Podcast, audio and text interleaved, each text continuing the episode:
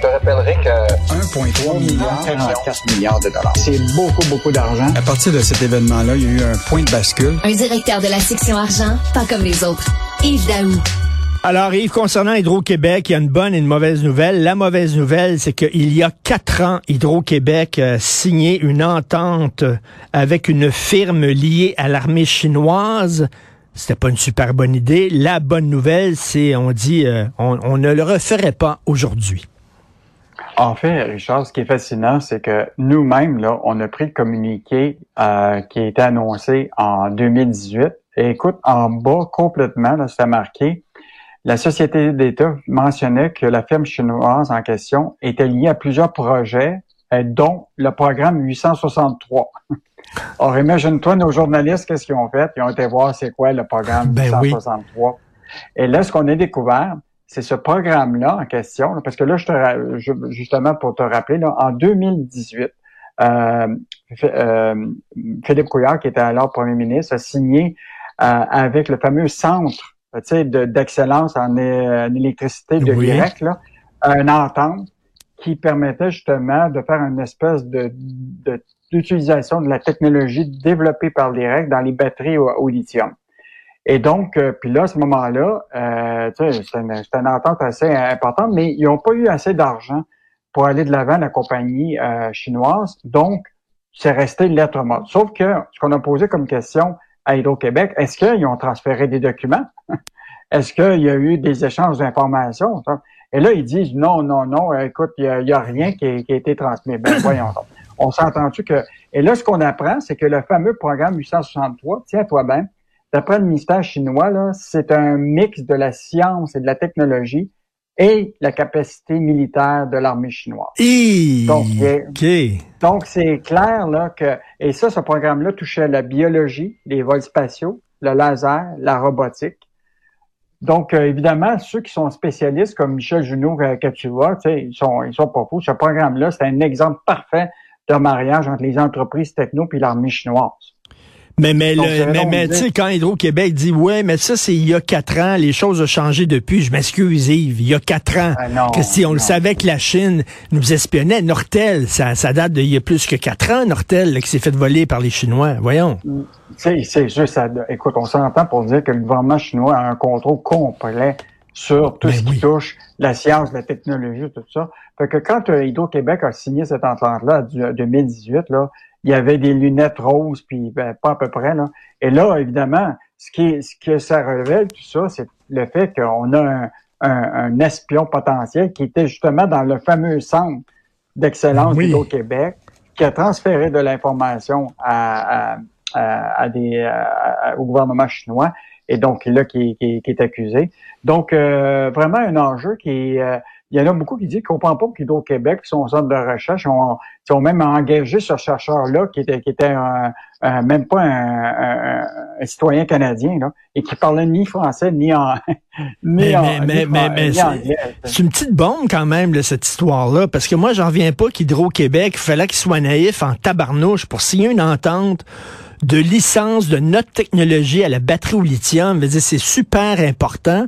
Et là, qu'on signe ça avec une entreprise chinoise qui est liée à l'armée. Voyons. C'est bien en épais. deux- 2018, je veux juste te dire, l'objectif de cette entente-là, là, c'était la mise en place d'une chaîne de production pilote de l'u- de, de l'usine de l'entreprise chinoise avec qui il, il signait. Donc, euh, c'est clair là, qu'il y a de l'information qui a été partagée. Est-ce qu'aujourd'hui, une partie de cette information-là, euh, bon, évidemment, on- Hydro-Québec et d'autres disent, ils minimisent ça en disant, oh, ben la technologie a évolué depuis, etc.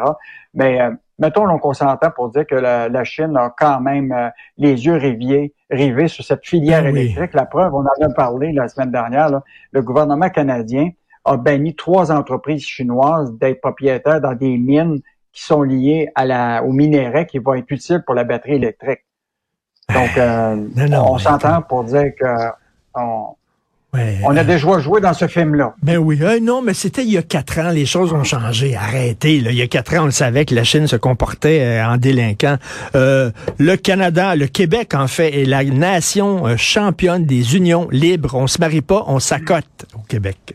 Écoute, on est ça c'était, euh, je veux dire, Richard, c'était l'article le plus lu sur le site du journal de Montréal en fin de semaine.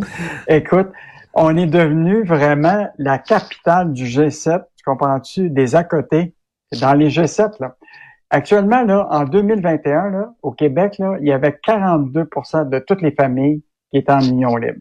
Et si tu regardes en Ontario, c'était 17 15 euh, le reste du Canada, 17 Et là, si tu regardes ça dans un univers plus large, les pays nordiques, la Suède, c'est 33% 31% pour euh, la Norvège, puis 28% pour la Finlande.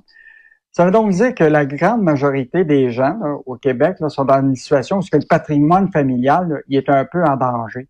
Parce que tu sais que la loi sur le patrimoine familial actuellement procure aux couples mariés ou civilement là, des garanties euh, au niveau de l'égalité ben juridique, économique, etc.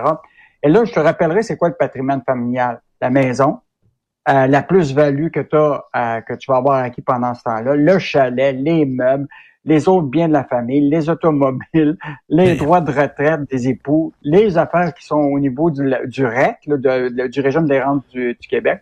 Donc, euh, tu es dans le trouble si tu es, en union libre. Ben, exactement. Si les gens veulent s'accoter au lieu de se marier, c'est bien correct, mais sauf qu'il faut que tu te protèges parce que si une femme s'accote sur un bonhomme, puis le bonhomme s'en va, elle risque de tomber à terre. C'est pas ah, protégé. Puis dans, parmi les 820 000, là, euh, au moins la moitié là-dedans, c'est des en union libre avec des enfants. Donc, euh, ça veut dire qu'il y a une grande portion aussi qui touche les enfants. Donc, il va arriver toute la question à un moment, là, il n'y aura pas de pension alimentaire, il y aura peut-être, il y a vraiment des enjeux euh, importants. Donc, on est une société distincte, mon cher ami. Ben oui, puis tu sais, c'est en plus, là, tu as eu des, des enfants de deux couches différentes, comme on dit, là. Tu sais, euh, t'as des enfants avec une femme, tu t'accotes avec une autre. écoute, t'es mieux de faire ton testament puis d'arranger ça clairement. Sinon, tu, tu, vas avoir des sacrés problèmes là, en cas de séparation ou en ah. cas de décès. Ben, au moins, c'est qu'il y a une espèce de contrat de mariage possible, mais il faudrait qu'il regarde, tu sais, la, la, la, loi du patrimoine est claire. Tu peux te marier civilement, puis au moins s'assurer de la protection pour, pour les deux. Mais euh, euh, on semble s'éloigner de tout ça. En tout cas, ça, a mis la lumière sur une situation de matrimonial au Québec que ben personne ne connaissait parce que c'est basé sur les données du recensement euh, en, 2021. Et euh, donc, je pense que ça va, ça a éveillé beaucoup de gens sur la situation de leur patrimoine. Totalement. et écoute, vas-tu donner des laitues iceberg à Noël, toi? Ça vaut cher. Une belle laitue oh, iceberg ben, en dessous du sapin, là ou tu donnes de, la crypto-monnaie. Ah oui. Je suis pas sûr que c'est un bon cadeau à faire parce que euh, comment perdre 16 milliards de dollars US en un éclair grâce à la crypto-monnaie? 16 milliards US. Hey, ça, c'est une histoire là, rocambolesque, Richard. Écoute, ça fait le tour de toute la presse financière à travers le monde. Tu as un jeune de 30 ans là, qui, est, a parti ce qu'on appelle une espèce de, de plateforme pour acheter de la crypto-monnaie. Écoute, il a créé ça en 2019 à partir des Bahamas. Et là, là, écoute, cette entreprise-là, en janvier 2022, valait 32 milliards US. 32 milliards US. Au printemps 2022, la fortune personnelle du gars qui s'appelle Sam Beckman-Fried, là, qui est le fondateur, valait 26 milliards. Et là, le 11 novembre dernier, il a déclaré faillite au tribunal de Delaware, là, avec euh, presque 100 000 clients qui avaient mis de l'argent là-dedans et l'entreprise vaut zéro. et, comment c'est possible? Et là, imagine-toi, il a réussi, ce gars-là, là, c'est fascinant. Il s'est présenté au Congrès américain pour défendre comment il fallait euh, tourner la page vers les technologies de la finance, etc. Il a parlé à des avocats, des investisseurs. Écoute, il a même réussi, tiens-toi bien, à aller chercher des vedettes pour faire la promotion de cette plateforme-là qui s'appelle FTX. Là. Et tiens-toi bien, il était chercher Tom Brady. Il était chercher Stephen Curry, le gars du basketball. Euh, l'ex-compagne de Tom Brady, Giselle Bunchen. Euh, Naomi Osaka, du tennis. Puis le joueur de baseball, le Shohei Ohtani. C'est, tous ces gens-là ont fait la promotion de FTX. Et là, aujourd'hui, ces célébrités-là, ils ont, sont poursuivis en action collective dans une cour de Floride pour faire la de la promotion de, de cette plateforme-là qui aujourd'hui là, en fait perdre des millions de millions de dollars. Je veux juste te dire, au Canada, le régime des retraites des enseignants de l'Ontario a mis de l'argent là-dedans. Ils vont perdre 95 millions de dollars. Et ça, c'est relié au Bitcoin, ça. Ben, c'est lié à une plateforme qui s'appelle FTX, qui vendait du Bitcoin et d'autres euh, d'autres types de crypto-monnaies. C'était comme une espèce de plateforme qui permettait d'acheter toutes sortes de, de, de crypto-monnaies. Et, écoute, c'est là on découvre, imagine-toi, ben, tiens, bien, ils ont été chercher le spécialiste euh, des navires qui collent, là, celui qui a défendu toute l'affaire de Nortel quand ça a chuté, puis ça, qui s'appelle John Ray. Et lui, il est en train de regarder tous les ficelles de ce deal-là, là, et ils sont en train de découvrir qu'il y avait aucun contrôle financier dans, ce, dans cette ben, monnaie-là. Le gars gérait ça, tu sais quoi, des Bahamas, avec six écrans devant lui. Eh, écoute, la, la moitié des dirigeants, là, ils vivaient dans la même penthouse qui valait 30 millions. Écoute, là, il avec des écrans.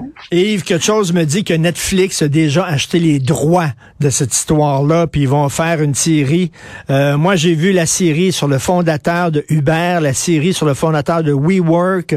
Euh, il y a aussi la série sur le fondateur, la, la, fille qui a eu 11 ans de prison, là avec euh, oui, de Terranos. Terranos aussi, il y a une série là-dessus là. Écoute des gens qui ont fraudé tout le monde.